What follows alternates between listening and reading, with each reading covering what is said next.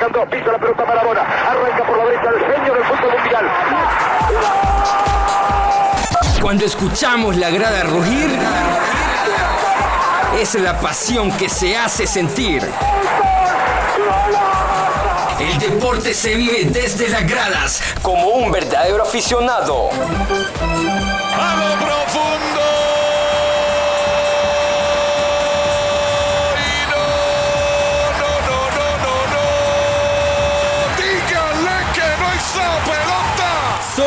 los que despertamos emociones y analizamos, el, deporte, con el estilo de un verdadero lucha.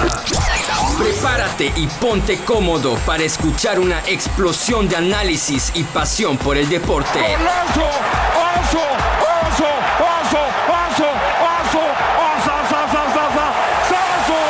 Iniciamos con El Estadio. Comienzan 90 minutos del deporte más hermoso del mundo. Y nos ponemos las pilas, comienza ya.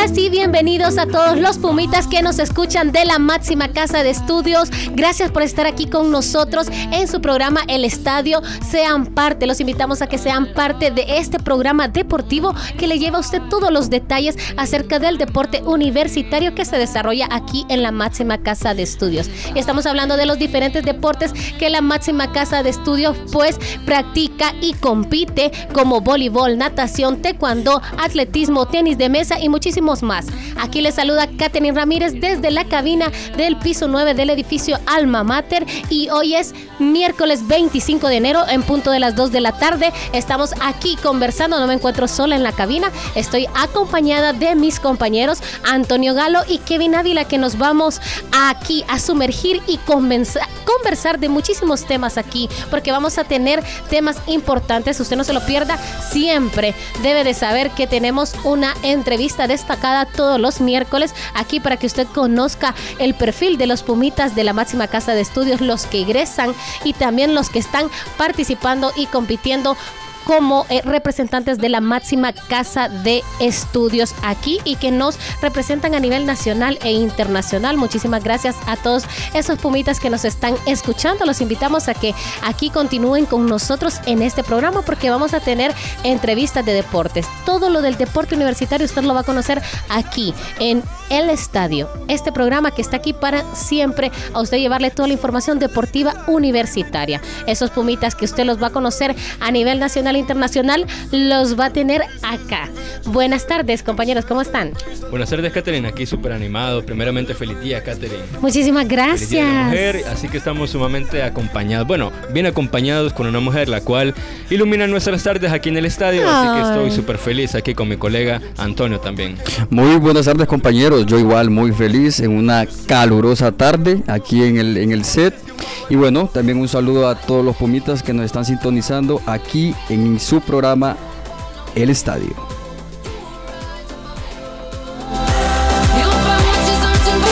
El Estadio. La cuna de los atletas es el deporte universitario. Preparamos la noticia desde el camerino.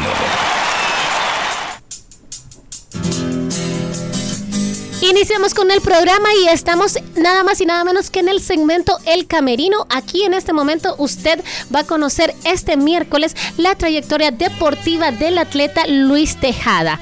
Él está aquí acompañándonos en la cabina de radio. Aquí lo tenemos. Muchísimas gracias por estar aquí acompañándonos y recibir siempre ese, esa grata entrevista con nosotros aquí. Le agradecemos. Él es estudiante de la máxima casa de estudios de la carrera de educación física, pero también es un eh, nuevo pumita de tenis de mesa y sobre todo es una promesa. Por ahí, ahí me dijeron a mí que es una promesa del tenis de mesa porque ya desde ya, con solamente 17 años, tiene una larga trayectoria ya en el tenis de mesa y aquí va a figurar en los pumitas. Ya lo vamos a ver y usted aquí quédese con nosotros para que conozca esta entrevista. Pero eh, buenas tardes, ¿cómo está Luis? Buenas tardes, pues la verdad súper bien, muy emocionado y agradeciendo siempre la invitación.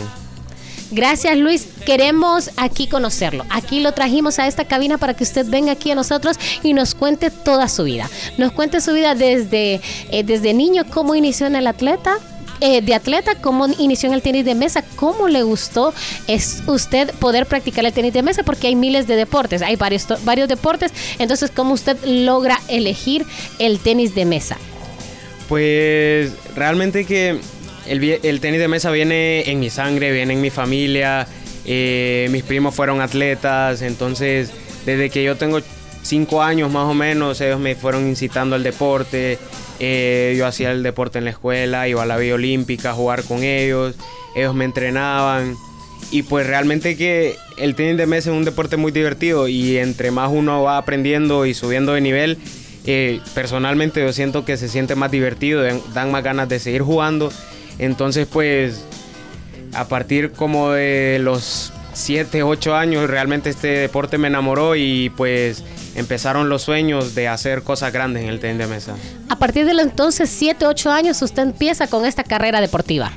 A partir de esa edad, más o menos, ya empiezo definitivamente a decirme, yo quiero ser el mejor, quiero llevar Honduras a lo más alto en todos los torneos que juegue. Y las competencias, cuando, si, si inició a los 7, 8 años, ¿cuándo empiezan esas competencias? Porque debe de haber una preparación, ¿verdad? Una práctica y luego ya eh, lanzarse a esa primera competencia. No sé si recuerda la primera competencia, pero ¿a, ¿a qué edad usted empieza a competir? Mi primera competencia fue, bueno, realmente tuve suerte porque mi primera competencia fue a los 9 años en la sub-11 de la selección hondureña en Honduras. Entonces fue algo demasiado especial para mí porque era mi primer torneo como seleccionado nacional y pude tener a mi familia, a mi gente, a mis amigos cerca de mí apoyándome y realmente que fue una sensación increíble. ¿Y el tenis de mesa siempre fue tu primera opción o alguna vez te, te interesaste por el tenis de cancha, por así decirlo? Pues realmente, fíjese que nunca Creo que he jugado en mi vida una vez o dos veces tenis de cancha. Pero como todo buen niño hondureño, en una familia siempre hay una pelota en la casa. Entonces creo que el fútbol tal vez en algún momento fue otra opción, pero mis entrenadores me decían que yo era muy bueno, mis amigos me decían que yo iba a ser grande, entonces me centré en una sola cosa y realmente me decidí por el tenis de mesa. ¿Cómo fue ese sentimiento de pertenecer a la selección nacional a temprana edad? Uy, realmente que fue un orgullo porque fue un proceso muy difícil en para esa edad.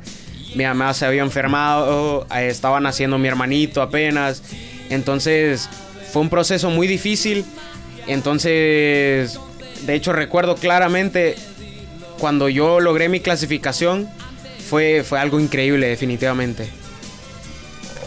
Bien, em, qué bonito escuchar eh, cómo eh, va creciendo, porque y es una edad que tal vez muchísimos niños no toman algo completamente en serio, pero siete, ocho años eh, empezar a tomar algo en serio y lograr pertenecer a la selección nacional del tenis de mesa es importante. Pero ya cuéntanos cuándo empiezan las primeras medallas y cómo se siente eh, haber eh, ganado esas medallas, pues ver el fruto de practicar, de, estar eh, en un deporte. Pues las medallas empezaron desde que yo estaba muy chiquito. Si no me equivoco, mi primera medalla fue a los 6, 7 años. Y fue ahí donde la gente, los entrenadores empezaron a fijar en mí, que la gente me empezó a decir, uy, qué chiquito estás y pucha, ya le estás ganando a gente que es mucho más grande que vos.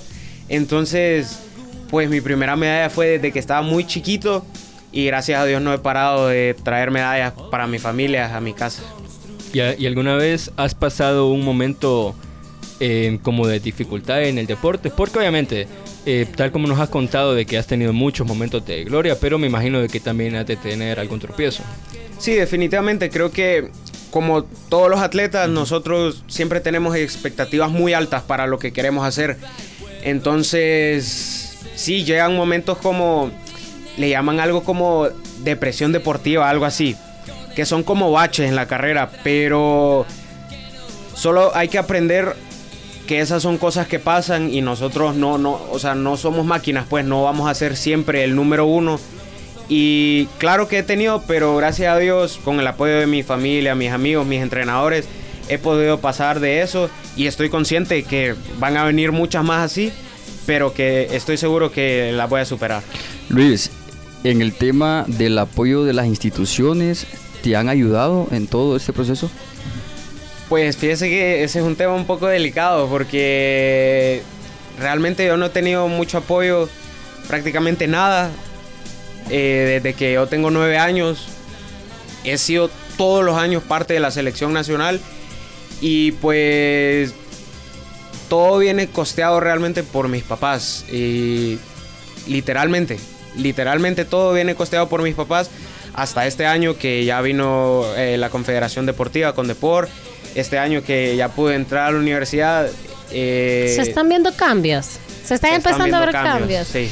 Para los pumitas que nos están escuchando, pues eh, Luis tiene 17 años, tiene 17 años, está practicando el tenis de mesa y es un nuevo pumita porque lleva su segundo periodo académico aquí en la máxima casa de estudios, o sea que para este 2023 iniciaste tu año perfecto en tenis de mesa, aquí ya de forma presencial porque estabas de forma virtual y vas rumbo a los Juduca, a los Juegos Deportivos Universitarios Centroamericanos de este 2023 que se van a desarrollar en El Salvador. Todavía no hay fecha, pero se presume que pueda ser en julio u agosto.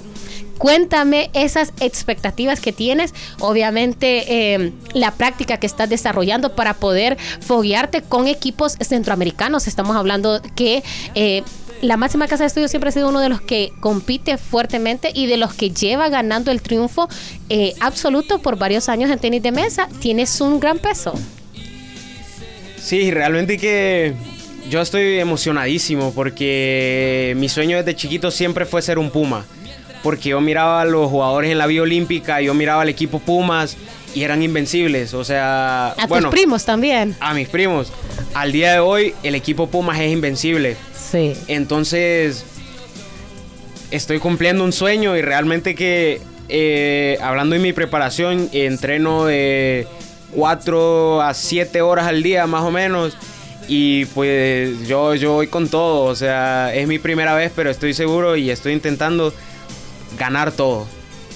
Vas por, eh, por los torneos mixtos, torneo individual, torneo dobles, Por todo, todo, vas por por todo. Perfecto, enhorabuena y esperamos, así va a ser, así va a ser porque eh, siempre los Pumas se destacan por eso, por estar compitiendo, estás en alto rendimiento de la máxima casa de estudios del tenis de mesa y vas a dar lo mejor que puedes, ya lo estamos viendo con cuántas medallas, no me has dicho cuántas medallas eh, has ganado en el tenis de mesa, sé que ahorita vas a hacer un conteo mental por si no te ayudan los dedos, si te faltan y por mientras nos vamos a ir a música, ¿te parece? Al regreso nos dices cuántas medallas has ganado en el tenis de mesa. El estadio.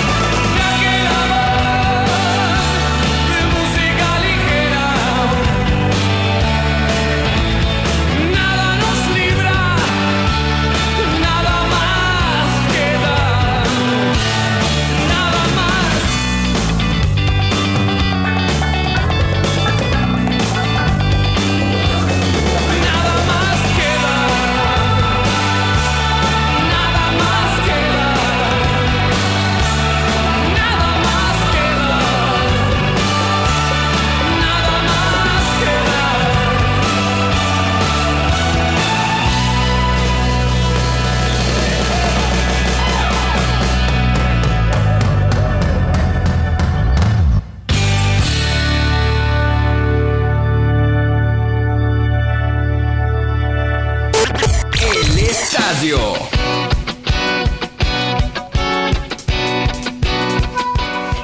Seguimos, seguimos, aquí en el programa deportivo El Estadio y seguimos con Luis Tejada aquí que nos está hablando de su vida, toda su trayectoria deportiva aquí que se está forjando desde los 7 años de edad y ah, continúa ya con 17 años, es decir que lleva más de 10 años siendo un atleta del tenis de mesa y es un atleta a nivel nacional e internacional. Como les comentábamos, queremos saber cuántas medallas ha ganado. No sé si lo interrumpimos que estábamos hablando extra cabina, pero él ahorita nos va a contar cuántas medallas ha ganado en estos 10 años de carrera deportiva.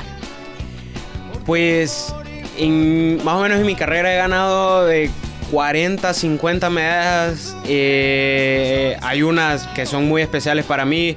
Por ejemplo, fui dos veces campeón eh, en torneos nacionales en Francia y dos veces tercer lugar de esos mismos torneos. Y esas son definitivamente mis medallas más queridas, más especiales. Bien, de eso queremos que nos hables porque eh, en Francia hace poco acaba de ser ese torneo en Francia. Son varios torneos en Francia, pero en el 2021 viene como una podríamos decirle una cúspide, algo muy importante, relevante en tu trayectoria deportiva, que es formar parte de la agencia TTT Camps, porque esa agencia te permite poder ir a entrenar a Francia y vas a entrenar con otros clubes. El, el club eh, Jura Moretz. Jura Mores. Lo, Sí. lo, lo- lo pronuncia bien. Sí, se dice Jura Mores. Ah, bueno, ahí, ahí ya a esas ligas no voy. Bueno, pero eh, gracias a eso, pues ya pudiste eh, competir, entrenar y tener eh, ma- mayor experiencia deportiva en este, en el tenis de mesa. ¿Cuántos meses fueron que estuviste en Francia? Dos veces estuviste en Francia. Si nos comentas, nos das un resumen de este tiempo, porque es en el tiempo de pandemia que empezamos el 2020. En este tiempo de pandemia, vos resurgiste en el deporte. Definitivamente. Pues yo llevo ya dos periodos en Francia. Eh, en 2021 me fui seis meses, me fui en septiembre y regresé en marzo del 2022. Y realmente que es una experiencia increíble porque mm, es otro mundo definitivamente. So- hablando del entrenamiento, realmente que es otro mundo. Y por ejemplo, yo iba a jugar torneos allá en Francia y era algo que yo nunca había visto. Eran torneos de 150, 200 personas. Jugué un torneo que tenía casi mil personas y realmente eso es algo indescriptible, es una sensación. Yo jugaba partidos de grupos con grupos de 5 o 6 personas a ronda de 64, ronda de 32, cosas que yo nunca había hecho en mi vida y que me di cuenta que de lo que es un torneo real de alto rendimiento de grandes jugadores que realmente es algo demasiado bueno. Increíble, increíble. Qué, qué bonita experiencia, ¿verdad? Así es, Luis. Y ya cambiando de tema, Luis, queremos saber más de ti. Porque créeme de que para los pomitas es sumamente interesante conocer grandes de- deportistas, pero me imagino de que también quieren saber sobre más de vos. Así que contame, aparte de el tenis de mesa, ¿qué es lo que más te gusta? Pues del poco tiempo que me queda libre, eh, pues me gusta mucho, me gusta muchísimo la música, eh, me gusta mucho pasar eh, con mis hermanos, con mi familia. Entonces creo que esas son realmente como las bases de mi vida. Eh, el estudio, el tenis de mesa, la música y, y mi familia. Una vez yo estuve viendo en un canal, estaban pasando un video sobre que a veces los deportistas tienen una canción que los motiva.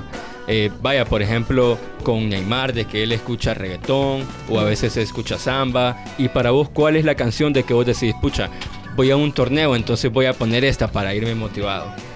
Qué, qué buena pregunta esa. Y es muy chistoso porque yo desde chiquito soy muy fan de Rocky Balboa. Entonces yo la canción que escucho siempre antes de los torneos es la de The Eye of the Tiger, de la que sale en la película de Rocky Balboa. Y yo cuando escucho esa canción me siento invencible cuando pongo esa canción. Nadie te para. Nadie. qué bueno, qué bueno, Luis. Y bueno, Luis, fíjate de que Ahí está. en mi casa... Ahí está. Ahí te la puse. Lo motiva, Esa- lo motiva esa, esa canción. Estás motivado más para hablar, ¿verdad? Definitivamente. No, nuestro operador es genial y está ahí Sí. en la pauta, está Stop, escuchándonos. stop. Sí. Luis, y si algún caso, algún pumita quiere verte jugar, ¿dónde, dónde te puede encontrar? Pues pueden buscarme en mis redes sociales, en Instagram sobre todo, que es la que más uso, eh, Luis-Tejada-005. Y pues si quieren encontrarme en persona, yo siempre estoy todos los días en la, en la Vía Olímpica, eh, más o menos de 3 a 8 de la noche, siempre. Y los, hasta los sábados Hasta también. los sábados. Bueno, Catherine y Antonio, a ver cuándo vamos, ¿verdad? Sí, no, ahí vamos a llevar. a Bueno, yo en especial, en mi caso voy a llevar a mi hijo a que lo entrene Luis Tejada. Con gusto. Así, yo, a- a- cuando yo entre ahí a la Villa Olímpica, ¿a dónde va? Voy a que Luis Tejada entrene a mi hijo en el tenis de mesa. Bien Luis, sabemos que eh, bueno, esos deportes eh, uno tiene que tener bastante disciplina para, para ser constante, eh, ser ganador.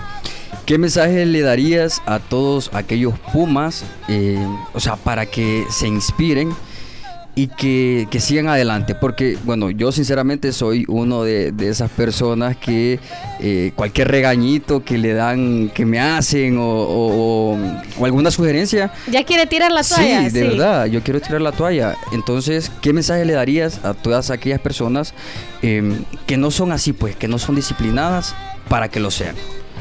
Pues yo creo, primero que todo, yo creo que en la vida no hay una cosa más difícil que la otra. Porque todos somos diferentes. Entonces yo puedo encontrar una cosa difícil y otra persona va a encontrar ah, esa cosa fácil. Entonces, personalmente yo pienso que no hay nada difícil. Solo son cosas que hacer. Yo pienso que, bueno, el consejo que yo siempre trato de dar es no tener miedo.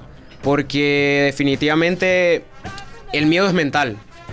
Y cuando uno vence el miedo se siente una, realmente una satisfacción increíble. Y el miedo es lo único que nos puede parar de todos nuestros objetivos. Porque el dolor se calma, eh, el cansancio se quita descansando. Pero si nosotros tenemos miedo, hay un muro enfrente de nosotros. Y la forma de, de lograr las cosas es saltando ese muro. Vos sos el claro ejemplo de que los sueños se pueden cumplir a temprana edad. Definitivamente. Sí, así es. Bueno, y esperamos eh, seguir eh, viendo tu trayectoria y ver todas tus, eh, ver noticias. Y vamos a ir a El Salvador. Vamos- tenemos que ir a El Salvador a ver los Juduca, a ver esos torneos y vamos a ver cómo sean campeones absolutos de tenis de mesa. Gracias Luis Tejada por estar aquí con nosotros, por compartir de tu vida, de tu trayectoria deportiva. Te lo agradecemos muchísimo desde El Camerino, aquí el segmento El Camerino y el programa El Estadio. Muchísimas gracias. Siempre sos bienvenido acá Gracias. y nosotros próximamente te estaremos viendo e informando sobre tus logros. Muchísimas gracias. Y bueno, ahora nos vamos a un corte musical y ya regresamos con Vamos. más del estadio. El. Estadio.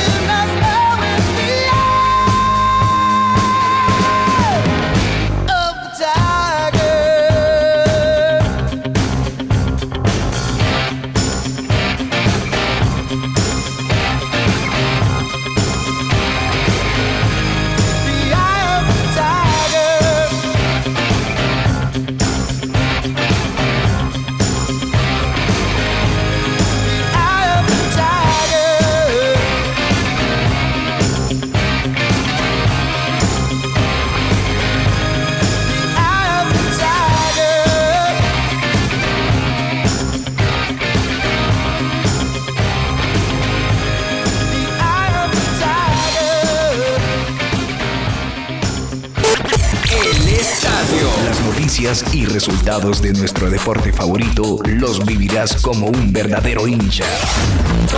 En nuestro segmento La hinchada.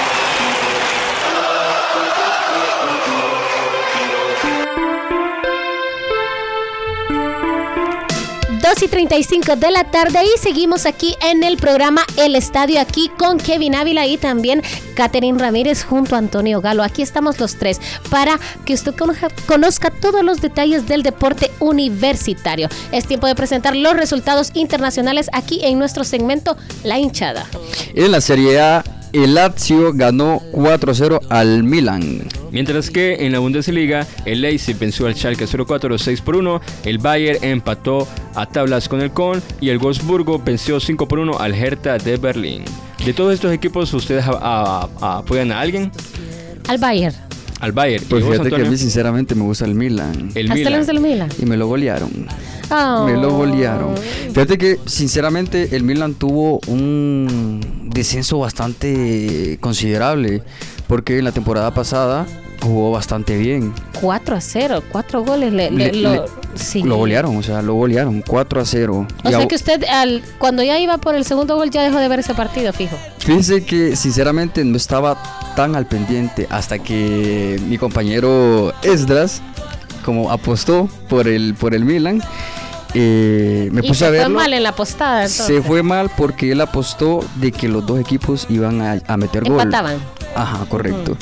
Pero bueno, como ven, el, el Lazio volvió al. Como al ven, Milan. eh, perdió el Milan y Estras también. correcto, ¿Quién correcto. salió más afectado? Yo creo que Esa es el- la pregunta sí, ya millón. con la parte económica. Ah, bueno, pues creo ahí que está, Esdras, ahí está la entonces. musiquita. ¿ves? Pobre. No, si Esdras, veo de que hasta el Mundial le fue un poco mal. Yo También le fue mal de porque pero es que nadie se imaginaba que el inicio de Argentina iba a ser así, ¿verdad? Entonces todo el mundo apostaba y mucha gente apostó en serio económicamente que Argentina le iba a ir de lo mejor y ¡pum! La Es- sorpresa, es- ¿no? Esdras es un saco de sal, Catherine. Es un saco de sal. Fíjese que últimamente, porque anteriormente había tenido bastante, mire cómo se burla el operador, ¿ve?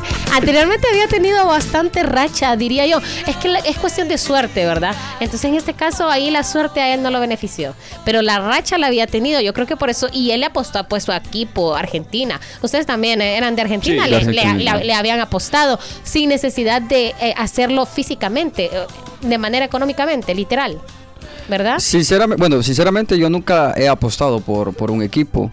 Pero, o sea, monetariamente hablando, pero sí eh, he dicho así como que, no, tal equipo va a ganar y quizás el otro Estoy equipo. seguro. Y, quizás, Usted- y usted puede decir, estoy seguro, lo confirmo, enfatizo, estoy afirmando que gana. No, sí, cierto. Y más que hoy en día, ese tipo de casos ya son más comunes, que los chicos ya se le revelan a los grandes. Y tal como sucedió en la Bundesliga, que el Con le empató al Bayern en casa, uno por uno. ¿Ustedes cómo ven eso de que los equipos chingos se le, Y, se le y revelen a está los grandes? pasando, si fíjese que está pasando eso, es como que me, me- nos comentábamos en el Buenos Días Puma, ¿verdad? Que como que venga aquí el Vida y ya de un solo le gane al Olimpia, cuando eso ha sido en rarísimas Correcto. ocasiones. No, y eso se mira bastante en la liga inglesa, donde el puntero de la liga puede perder con el último. Eso se ha visto bastante, ¿verdad, Kevin? Así es. Por eso es considerada una de las mejores ligas del mundo actualmente. Creo que es más por algo de motivación que le da a los jugadores. Y pues obvio, si alguien está con los mejores, uno no tiene nada que perder. Yo creo que es ese espíritu de competencia de usted decir, Así yo es. voy con el mejor y yo me voy a preparar hasta, hasta hacer lo mejor.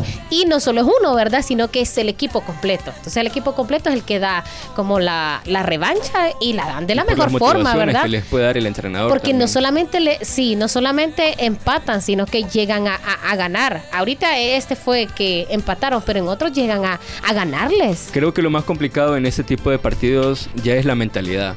Porque digamos que el equipo chico va ganando 2 a 1, que, perdón, 2 a 0, y el 2 a 0 es, el, eh, es como el resultado más engañoso. Más Sí. correcto, más Porque falso. cuando ya les meten un gol, ya se vienen abajo. Entonces, mantenerlo es lo más complicado. Y eso se ha visto, se ha visto bastante en el Real Madrid, que el Real Madrid puede ir perdiendo 2 a Cuidadito 0. porque ahí está el operador y el operador es hincha del Ay, Real Madrid. Ya va a poner la hincha. canción del Real Madrid. Así nos hizo una vez a ver. Sí. No, eh, el Real Madrid tiene eso, que tiene casta de campeón. Puede ir perdiendo 2 a 0 en el minuto 89 y sorpresivamente yo no sé cómo es que remonta. Escuche, escuche, escuche. Ay, El himno.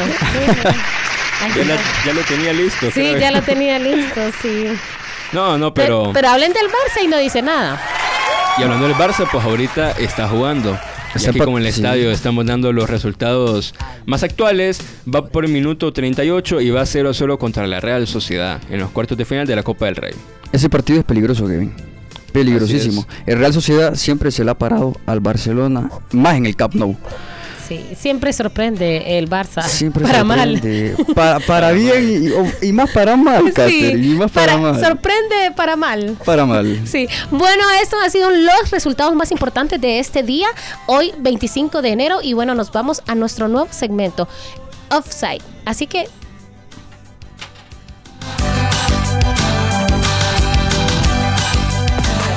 Las notas curiosas y están fuera de juego las tienes en el offside.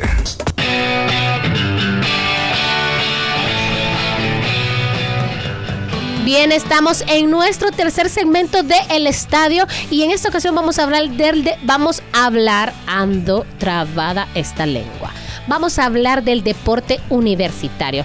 Vamos a hablar de este año 2023 que es sumamente importante para los Pumas de la máxima casa de estudios porque ya se retoman los Juegos Deportivos Universitarios Centroamericanos. Estamos hablando de los Juduca y se van a hacer en El Salvador. Como les comentaba en la entrevista de eh, Luis Tejada, van a ser este año en El Salvador entre julio y agosto.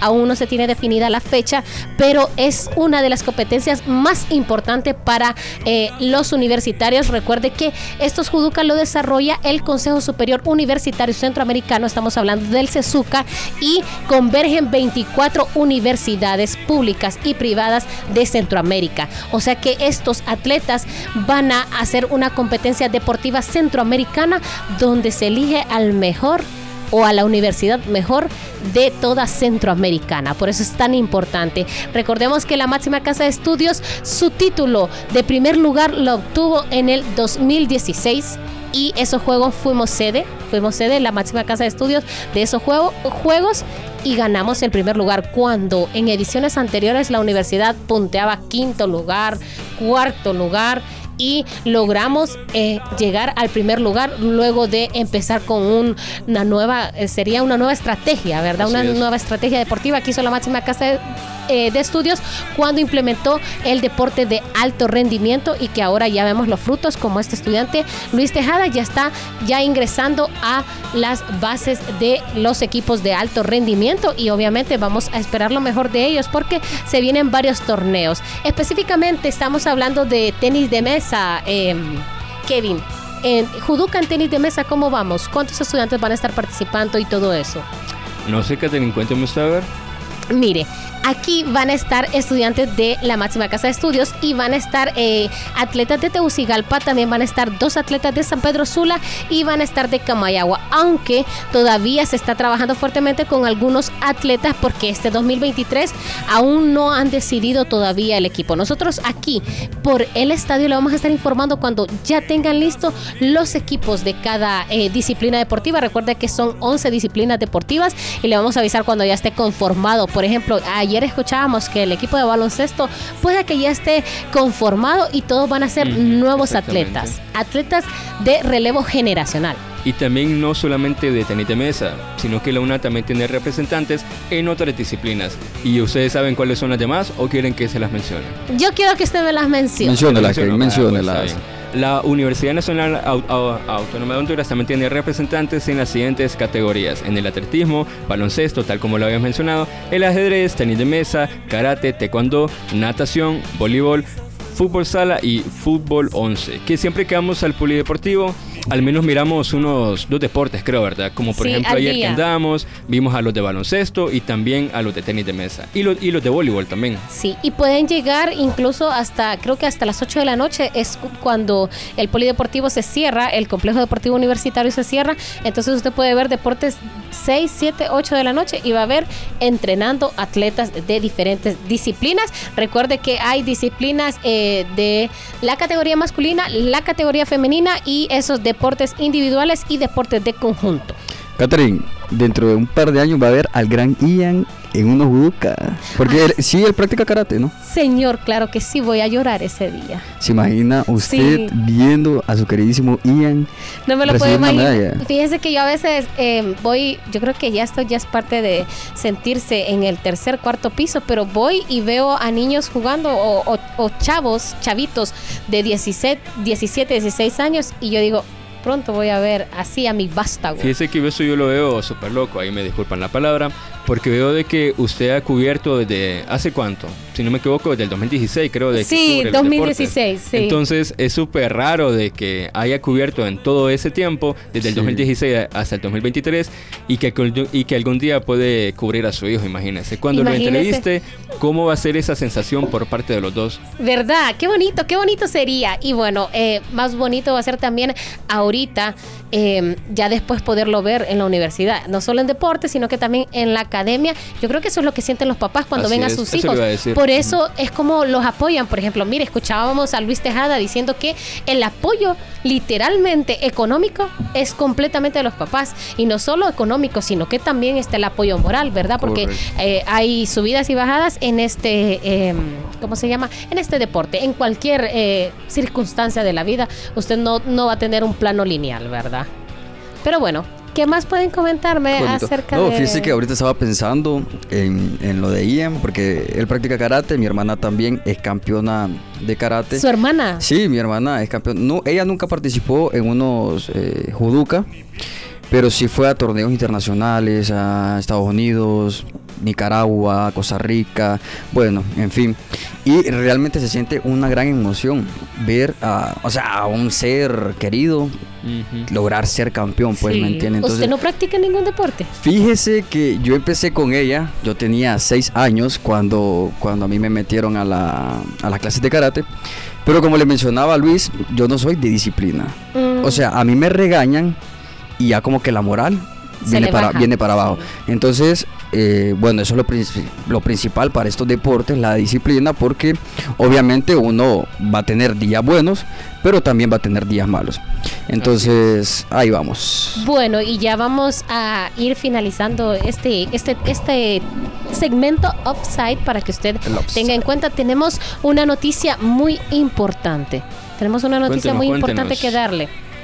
Esta noticia es acerca de, em, como ustedes saben, el complejo deportivo universitario tiene eh, el desarrollo de todas estas competencias que estamos hablando y para ello pues se necesitan materiales, se necesitan implementos deportivos y esto lo ha, eh, eh, lo ha dado cobertura, le ha dado cobertura el Palacio Universitario de los Deportes. La gerente Olga Dubón nos va a estar comentando sobre esta reciente donación que tienen para el desarrollo de estas disciplinas deportivas y lo van a poder escuchar en un momento que nosotros se lo vamos a hacer llegar a nuestro eh, compañero eh, Hugo Duarte, nuestro operador. Así es, Catherine. Y bueno, ¿ustedes qué les parece eso? O sea, o sea, sobre el tipo de apoyo que brinda la UNA. Entonces, ese tipo de cosas yo veo de que son sumamente importantes porque ¿qué haríamos sin el apoyo? Tal como mencionó Catherine, de que a veces existe un apoyo económico, pero también un apoyo moral. Pero veo de que si no van los dos de la mano, entonces ya es sumamente complicado para un deportista. Y por eso la UNA siempre brinda ese tipo de espacios o este tipo de, de ayudas que claramente no todas las personas, por decirlo así, de que tienen todas las posibilidades de poder competir, pero ya con la ayuda ya es mucho mejor, ya es más accesible poder hacerlo. Catherine, usted que tiene bastante conocimiento acerca del deporte universitario, la universidad ofrece becas deportivas, ¿no? Así es. Este tema es el que vamos a abordar la siguiente semana. Usted no se lo pierda porque vamos a hablarles sobre los beneficios de ser un atleta Puma. Ese va a ser el tema de la siguiente semana. Siempre vamos a tener una entrevista también. Pero usted va a saber cuáles son esos beneficios de ser eh, un atleta Puma. Hay becas, hay becas deportivas con el simple hecho que usted venga y forme parte de algún deporte. Son 11 disciplinas. O sea que simplemente si usted hubiera continuado con el karate, Antonio, y a usted le gusta el karate y usted ingresa a la máxima casa de estudios, pues usted puede obtener una beca deportiva porque usted va a estar representando la máxima casa de estudios. Obviamente usted tiene que tener una serie de, no es requisitos, sino como, y, y condiciones se podría llamar, sino que usted tiene que estar firmemente comprometido con eh, su disciplina deportiva, ¿verdad? Ok, bueno, eh, hace un par de días un amigo me preguntó si eh, la universidad pedía como un índice para poder ingresar a algún deporte, Catherine. Esto Eso se lo vamos a decir la próxima, próxima semana. semana. La próxima semana que nos escuche por Radio Comunica aquí en el programa El Estadio. Mientras tanto, vamos a escuchar a eh, nuestra gerente del Palacio Universitario de los Deportes, Olga Dubón, que ella nos va a estar hablando acerca de este tema que les comentaba. Ella realizó una donación de equipo, equipo importante para el desarrollo de estas disciplinas deportivas, porque sin el equipo, sin las herramientas, usted no puede realizar este eh, algún ningún deporte puede realizar usted. Así que vamos a escucharla en este momento. el Departamento de Cultura Física y Deportes y la Escuela de Educación Física. Así de que cada año eh, se reemplaza el material que tengan dañado, se les entrega nuevo material y en cada periodo pues se va viendo las necesidades. En algunas ocasiones también nos es posible, cuando hemos tenido eventos bastantes en el Palacio, nos es posible ayudar a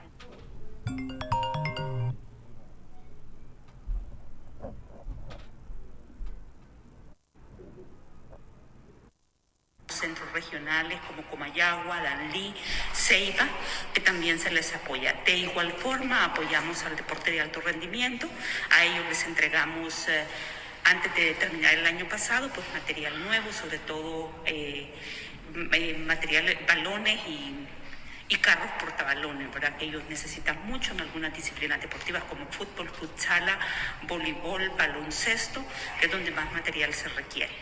En este caso estamos hablando que van a entregar a disciplinas de voleibol, de baloncesto, también de tenis de mesa.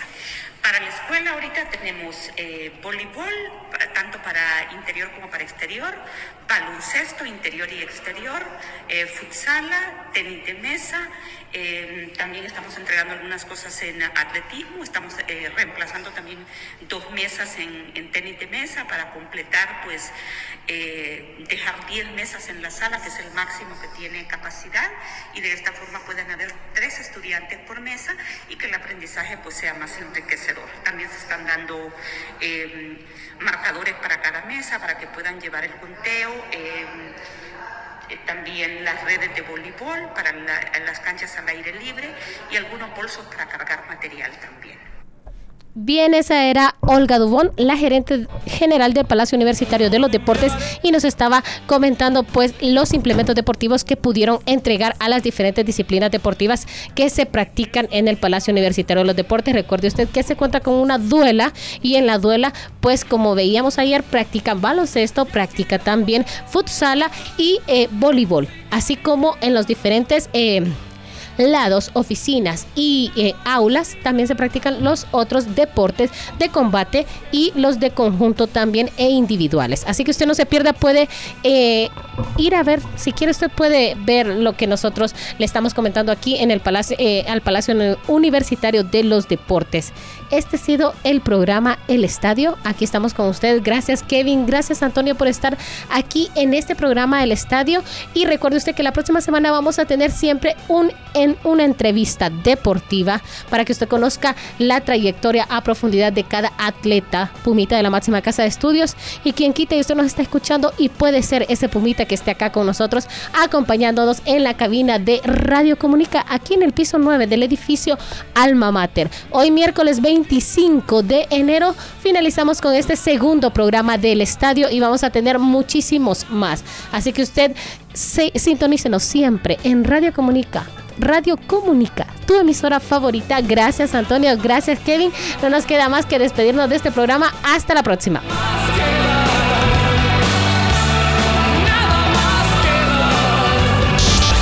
No somos las más de 90 mil personas en Wembley. Ni los más populares como los Yankees. Somos los que controlamos el dial, moviendo la información deportiva de un lado a otro.